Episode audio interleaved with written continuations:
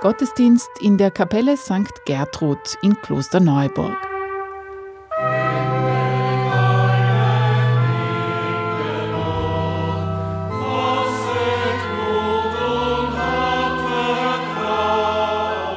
Miteinander beten, singen und die Bibel in deutscher Sprache hören, das ist der heute selbstverständliche Ablauf eines Sonntagsgottesdienstes. Jahrhundertelang war dieses aktive Mitfeiern der Gläubigen nicht gegeben und die Messe allein Sache des Priesters. Es ist ja sogar in den Büchern der Moraltheologie, man muss der Messe andächtig beiwohnen, nicht war das Gebot. Beiwohnen, schon verdächtig im Sprachgebrauch. Erklärt der Liturgiewissenschaftler und Augustiner Chorherr Andreas Rettenbacher. Das Messbuch von Trient, das bis zum Zweiten Vatikan natürlich gültig war, war ein Messbuch, wo der Priester alleine in einer Form, die letztlich das Volk ausschloss, außer dass es anwesend war und stiller Zuseher war gefeiert wurde. Latein mit dem Rücken zum Volk. Sogar die Kommunion war eigentlich fraglich geworden, nicht? Man hat ab dem Spätmittelalter Kommunion maximal außerhalb der Messe ein, zwei, dreimal im Jahr empfangen. Wir haben den, bei den Sakramenten nur ein einziges Sakrament, wo wir Einsetzungsworte Jesu haben, das ist die Messe, die Eucharistie. Und dort hat man sich nicht gehalten dran. Nehmet und esset alle davon auch trinket alle davon. Das ist überhaupt verloren gegangen, nicht? Was macht aber dann das Volk, wenn es nicht beteiligt war? Es sitzt und muss sich anders beschäftigen. Es liest in Gebetbüchern, es betet Rosenkranz, sachfremd, nichts gegen Rosenkranz, aber in die Messe gehört er nicht. Es war also anders beschäftigt und war stummer Zuseher. Nötigenfalls hätte das Volk auch ganz fehlen können. In der extremen Form wurde die Messe auch als Privatmesse des Priesters gefeiert.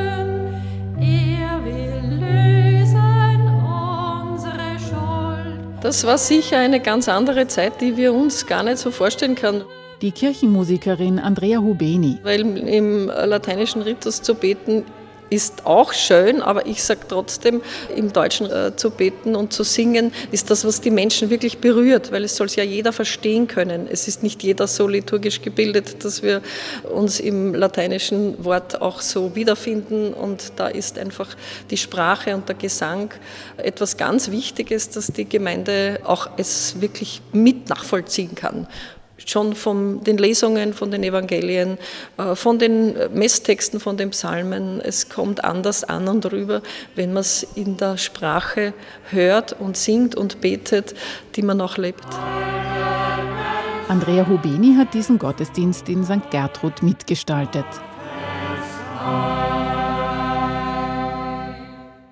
Eine Messe im Jahr 1922, auf den Tag genau vor 100 Jahren, in dieser romanischen Kapelle gilt als Geburtsstunde der volksliturgischen Bewegung von Klosterneuburg rund um den Augustinerchorherrn Pius Parsch. Ich heiße Johannes Kittler und bin dieser Kirche eigentlich seit meiner Jugendzeit verbunden. Ich stamme aus einer Pfarre des Stiftes.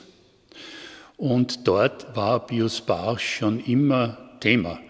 Vielleicht nicht das Name, aber das, was er vorgegeben hat, aus dem Reichtum seines Erbes wurde dort auch schon geschöpft. Und der Pfarrer, ein Augustiner Chorherr, hat sehr viel von Pius Barsch übernommen und versucht eben in der Liturgie zu feiern. Und unser Religionslehrer war Rektor dieser Kirche, daher hatten wir unsere Schulgottesdienste hier.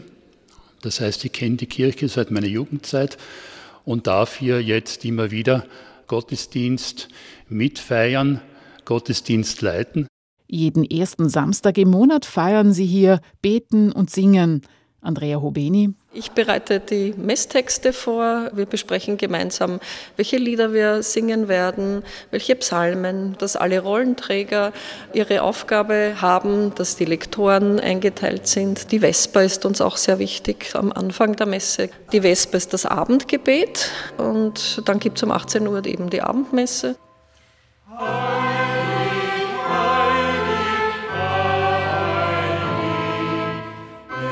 30 bis 70 Mitfahrende zählen sie durchschnittlich bei den Gottesdiensten hier, aktiv Mitfahrende. Für mich ist halt auch immer das Wort, wer singt, betet doppelt. Wer, wer singt, betet doppelt. Also es ist eine innigere Möglichkeit des Betens, auch wenn man es dann mit Gesang noch ausdrückt. Ne?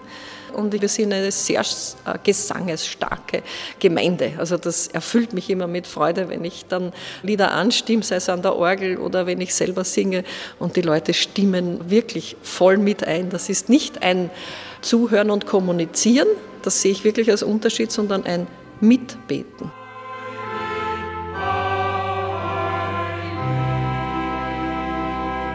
Andrea Hubeni und Johannes Kittler arbeiten im Pius Parsch Institut mit, benannt nach jenem Augustiner Chorherrn, der mit rund 200 Männern und Frauen hier die erste sogenannte Gemeinschaftsmesse gefeiert hat. Pius Parsch. Der Leiter des Pius Parsch Instituts ist Andreas Rettenbacher. Ja, am 25. Mai 1922, das war der Christi Himmelfahrtstag, hatte Pius Parsch mit einer sehr lebendigen Gemeinde wacher Christen das erste Mal hier einen Gottesdienst gefeiert, bei dem er das Volk, soweit das damals Liturgie rechtlich möglich war, eingebunden hat in die, in die Feier selber, sodass die Feier nicht mehr nur eine Aktion des Priesters war, gemäß dem tridentinischen Messbuch, das eigentlich die Messe ganz auf die Zelebration des Vorstehers konzentriert hatte, sondern das Volk wurde, wie gesagt, soweit möglich, wieder eingebunden als Träger der Feier. Träger der Feier bedeutet, dass Vorbeter eingesetzt wurden, Kantoren, Lektoren, die mussten allerdings damals noch parallel zum Priester, der das Lateinisch still vollziehen musste, lesen. Dann wurde der Altar zum Volk gewandt und so entstand nach und nach eine Gestalt der Messfeier, die später ausgeprägt in der Bezingmesse war und die letztlich die Vorbereitung war für die Messreform in der Folge der Liturgiekonstitution des Zweiten Vatikanischen Konzils. Nach den Aufzeichnungen von Pius Parsch zählte seine Gemeinde damals 300 Personen. Fotos aus der Zeit zeigen alle in weißen Gewändern. Männer, Frauen und Kinder zum Zeichen des allgemeinen Priestertums. Man müsste es heute eigentlich nennen, eine liturgische Basisgemeinde, die auch sehr zusammengestanden ist, die auch ein Stück weit Leben geteilt hat, christliches Leben, die auch Stundengebet, auch während der Woche, nicht das Ganze, aber zumindest den Teilen miteinander gefeiert hat, die gemeinsam Mahl gehalten hat im Sinne der Agape. Die erste Gemeinschaftsmesse vor 100 Jahren war freilich keine spontane Aktion, sondern lange vorbereitet. Pius Barsch hatte als Feldkurat im Ersten Weltkrieg erlebt, wie wenig die Soldaten vor allem und die Leute, mit denen er dort zusammenkam, eine Ahnung hatten von dem, was die Eucharistiefeier eigentlich ist. Ja, nicht einmal die Vorbedingungen was ist ein Sakrament, was ist auch das Leben Jesu, das äh, ja in der Eucharistiefeier sozusagen lebendig wird. Und so hat er begonnen nach dem Krieg im Pfarrheim der Stiftspfarre zunächst, das zu tun, was er auch im Krieg für die Soldaten gemacht hat als Feldseelsorger, nämlich Einführungsstunden in die Heilige Schrift und in die Liturgie, vor allem der Messe. Und das hat er immer weiter entfaltet und ausgebaut und hielt in Klosterneuburg Bibel- und Liturgierunden, etwa zwei Jahre bevor diese Messe hier das erste Mal so gefeiert hat, sodass dann vom Volk selber der Wunsch kam, jetzt wollen wir das aber auch so feiern, wie wir es bei Ihnen gelernt haben, wie Dr. Bius, äh, wie er genannt wurde. Ja. Woher hatte Pius Parsch Anfang des 20. Jahrhunderts die Idee, dass die Gläubigen aktiv an der Messe beteiligt sein sollen? Die Idee der aktiven Teilnahme. Es mag überraschen, er hatte sie aus dem Gottesdienst der orthodoxen Kirche. Er war im Krieg stationiert eine Zeit lang in Kiew. Das ist für uns heute natürlich hochinteressant. Pius Barsch hat im Krieg gelernt, genau in dem Land und in der Stadt, in der heute wieder der Krieg tobt, leider tobt. Und dort hat er die Erfahrung gemacht, in der Liturgie der Ostkirche, die er mitgefeiert hat, vor allem auch in der Osternacht, wie lebendig die Beteiligung des Volkes war, obwohl die Ostkirche Liturgie durchaus auch eine sehr starke Rolle dem Vorsteher zubilligt und den liturgischen Diensten. Aber das Volk ist dort durch Gesang, auch durch Gestik, durch Kerzen und so weiter stark eingebunden und ganz bei der Sache. Diese ostkirchlichen Liturgien dauern sehr lang, damals noch länger als heute. Und das ist eigentlich der Hintergrund seines Begriffs der aktiven Teilnahme aller. Es ging ihm dabei zunächst einmal nicht so sehr nur um einen Aktionismus sozusagen, dass alle beschäftigt werden, wie in einer guten Unterrichtsstunde zum Beispiel der Lehrer die Kinder mit irgendwelchen Dingen beschäftigt. So war es nicht gemeint, sondern in Kiew hat er erfahren, dass die ganze Gemeinde zutiefst mit dem innersten Geheimnis der Messe, der Liturgie, verbunden war und die aktive Teilnahme war zunächst einmal eine Teilnahme an dem Mysterium, das da sich ereignet. Und dieses Mysterium drückte sich dann in der Teilnahme aller am Gesang, an der Gestik, am Mittun aus. Es war also der Begriff der aktiven Teilnahme zunächst ein tiefen Begriff. Alle Gläubigen sollten von dem, was in der Messe sich ereignet, berührt, in der Seele berührt werden. Dort, wo Gott und Mensch sich begegnen, nicht? Das ist ja das eigentliche Geheimnis der Liturgie, dass dort tatsächlich der lebendige Gott den Menschen auch leiblich, also Geist, Seele, Leib, berührt, uns nahe kommt im ganzen Geschehen. Das, was wir dort tun, ist letztlich nur eine eine dankbare Annahme dessen, was Gott in der Feier an uns tut, im Wort, aber natürlich auch in den Zeichen der Liturgie. Und manche Theologen sprechen von einem Lebensaustausch, der sich da abspielt zwischen Gott und Mensch. Gott gibt letztlich sich selber in Christus und der Mensch wird davon gepackt und antwortet in der Feier in der Dankbarkeit, die sich in der Feier ausdrückt, im Lobpreis und so weiter, aber natürlich dann auch mit Leben. Die Wandlung, die in der Liturgie sich am Menschen eigentlich ereignen sollte, ist ja das Ziel der Messe. Natürlich wird Brot und Wein Leib und Blut Christi insofern verwandelt, aber das Ziel dieser Wandlung ist eigentlich die Wandlung des Menschen zum echten Christen. Halleluja.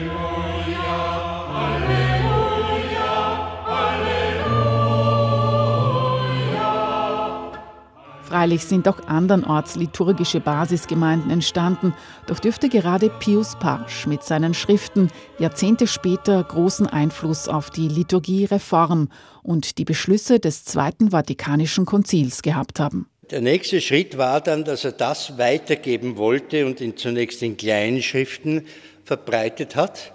Er hat auch für, so, für volksliturgische Messen Texthefte gemacht, die sind in Millionen Auflagen rausgegangen, er hat einen eigenen Verlag.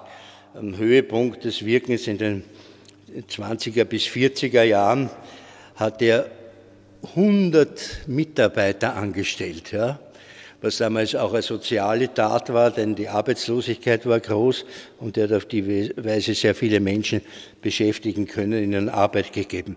Aber das nächste war dann, dass er seine Erfahrungen auch theologisch reflektiert hat. Das hat er auch bevor er die Messe gestaltet hat, schon getan, aber er hat es dann immer weiter entfaltet, auch theologisch, und hat dann letztlich in 17 internationalen Sprachen äh, seine Werke verbreiten können, weltweit, darunter Chinesisch und Japanisch, Suaheli für Afrika und alle europäischen Sprachen.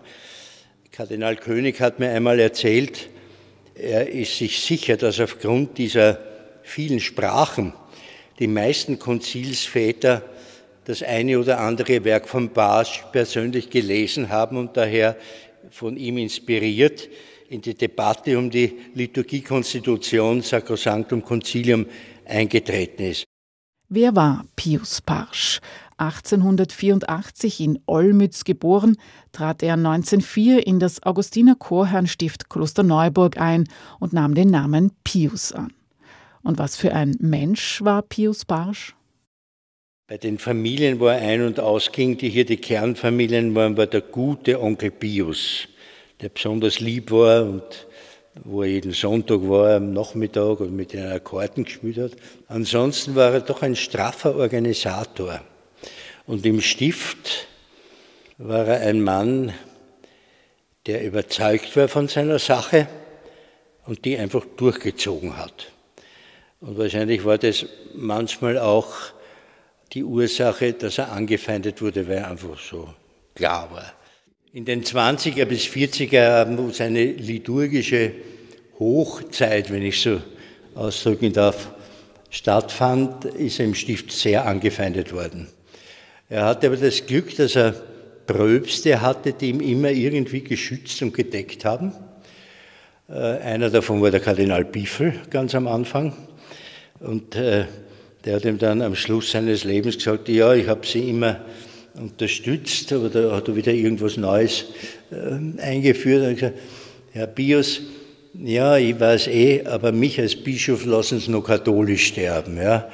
Aber er hat ihn lassen. Er hat, er hat ihn nicht gebremst. Der Initier war dann sowieso dafür, und dann kam eh schon bald Pius XII., der die liturgische Bewegung 1956 als Hindurchgehen des Heiligen Geistes durch seine Kirche bezeichnet hat. Ein Zitat, das dann im Konzilstext auch übernommen wurde. Bis zur Messreform war es freilich noch ein längerer Weg. Mitte der 1970er Jahre waren schließlich die neuen Messbücher weitgehend fertig. Aber dann begann eigentlich etwas, was wir heute mit Bedauern sehen müssen. Man hat dann geglaubt, jetzt hat man die Messe in der Muttersprache. Die Zeichen wurden klarer, die Gemeinde verstand, was da am Altar geschieht.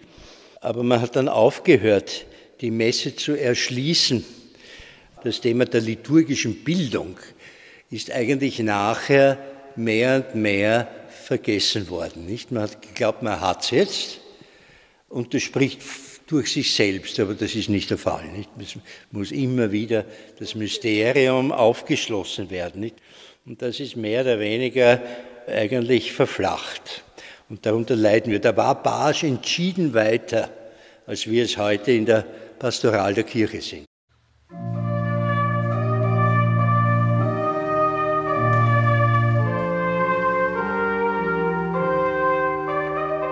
Pius Parsch hat die St. Gertrudskirche mit dem Architekten Robert Kramreiter umgestaltet, nach volksliturgischen Maßstäben.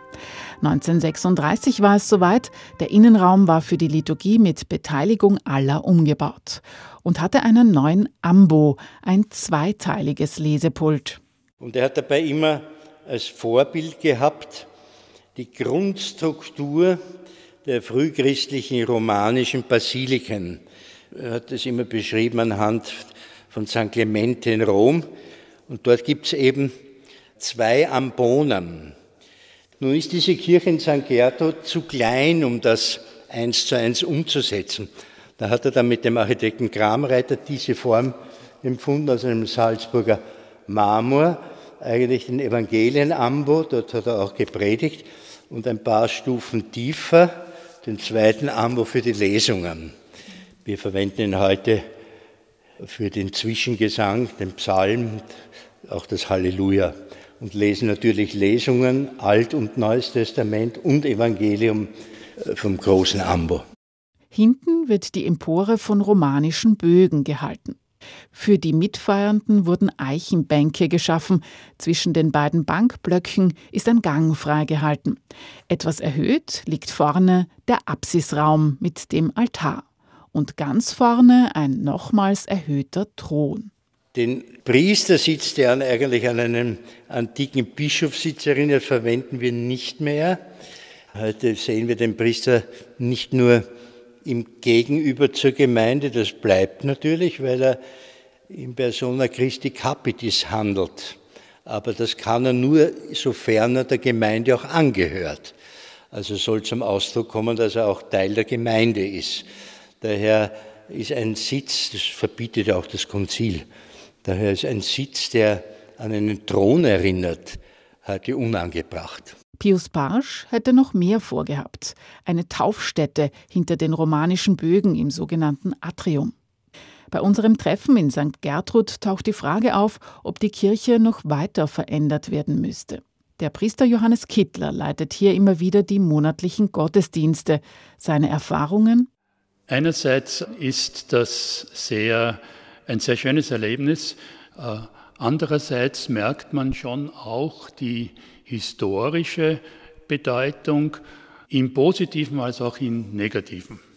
Im positiven deshalb, weil hier man den Eindruck hat, das ist eine Kirche, die eben seit Jahrhunderten Gottesdienst gefeiert wird, wo man seit Jahrhunderten diesen Raum anbetet, ausbetet, wie man das immer sagen will.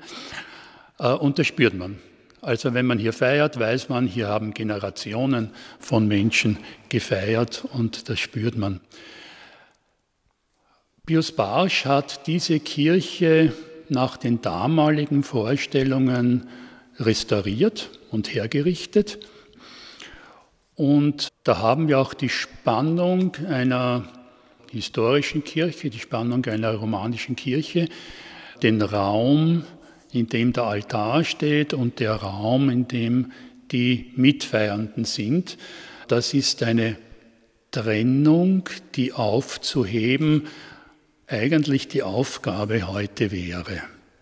Sozusagen eine Veränderung machen, um das äh, festzuhalten, was Pius Barsch eigentlich wollte, das Miteinander feiern, die tätige Teilnahme aller Mitfeiernden und dass äh, Liturgie eben eine Feier von allen ist und nicht nur des Vorstehers. Müsste man den Altar also aus der Apsis herausholen, die drei Stufen herunter direkt vor die Sitzbänke? Andreas Rettenbacher kennt das Problem. Ja, wir müssen nur sehr Acht geben beim Altar in dieser Kirche. Man kann nie gegen den Raum feiern. Ja? Wenn wir den Altar hierher rücken, dann was ist dann mit dem Raum dahinter? Wenn der Ambo erhalten bleiben soll als Stätte der Wortverkündigung, äh, dann kann man dort höchstens, höchstens die Sänger hinstellen. Das wäre unter Umständen möglich. Aber wir haben nicht immer so einen großen Sängerchor, dass er die ganze Apsis ausfüllt. Und dann bin ich mir nicht, nicht sicher, ob bei großen Gottesdiensten dann genug Platz bleibt, wenn wir den Altar runterrücken. Aber das ist ja offene Wunde, das ist keine Frage. Wir müssen zur Kenntnis nehmen, dass das ein wichtiger Schritt war, den Barsch hier gesetzt hat mit dem Architekten Kramreiter und dass das ein, eine Ausdrucksgestalt auch darstellt, deren Grundabsicht weiterwirken muss. Darum wollen wir wahrscheinlich auf unmittelbare Zukunft da nichts ändern. Erstens würde es das Denkmalamt gar nicht erlauben zumindest nicht so mit so einem fundamentalen Eingriff, sondern es soll inspirierend wirken. Und in der Raumgestalt passt's. Nicht? Da muss Raum, Bewegung der Gemeinde, Gestik, Akustik, das muss alles so stimmig sein, dass man dort gerne feiert und nicht gegen den Raum.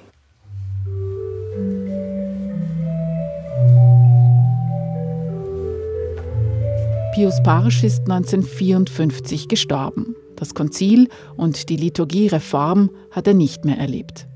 Bestattet wurde er zunächst in einer Chorherrngruft. Einige Wochen später wurde er überführt und fand in seiner Kirche St. Gertrud zu Füßen des Altars seine letzte Ruhestätte.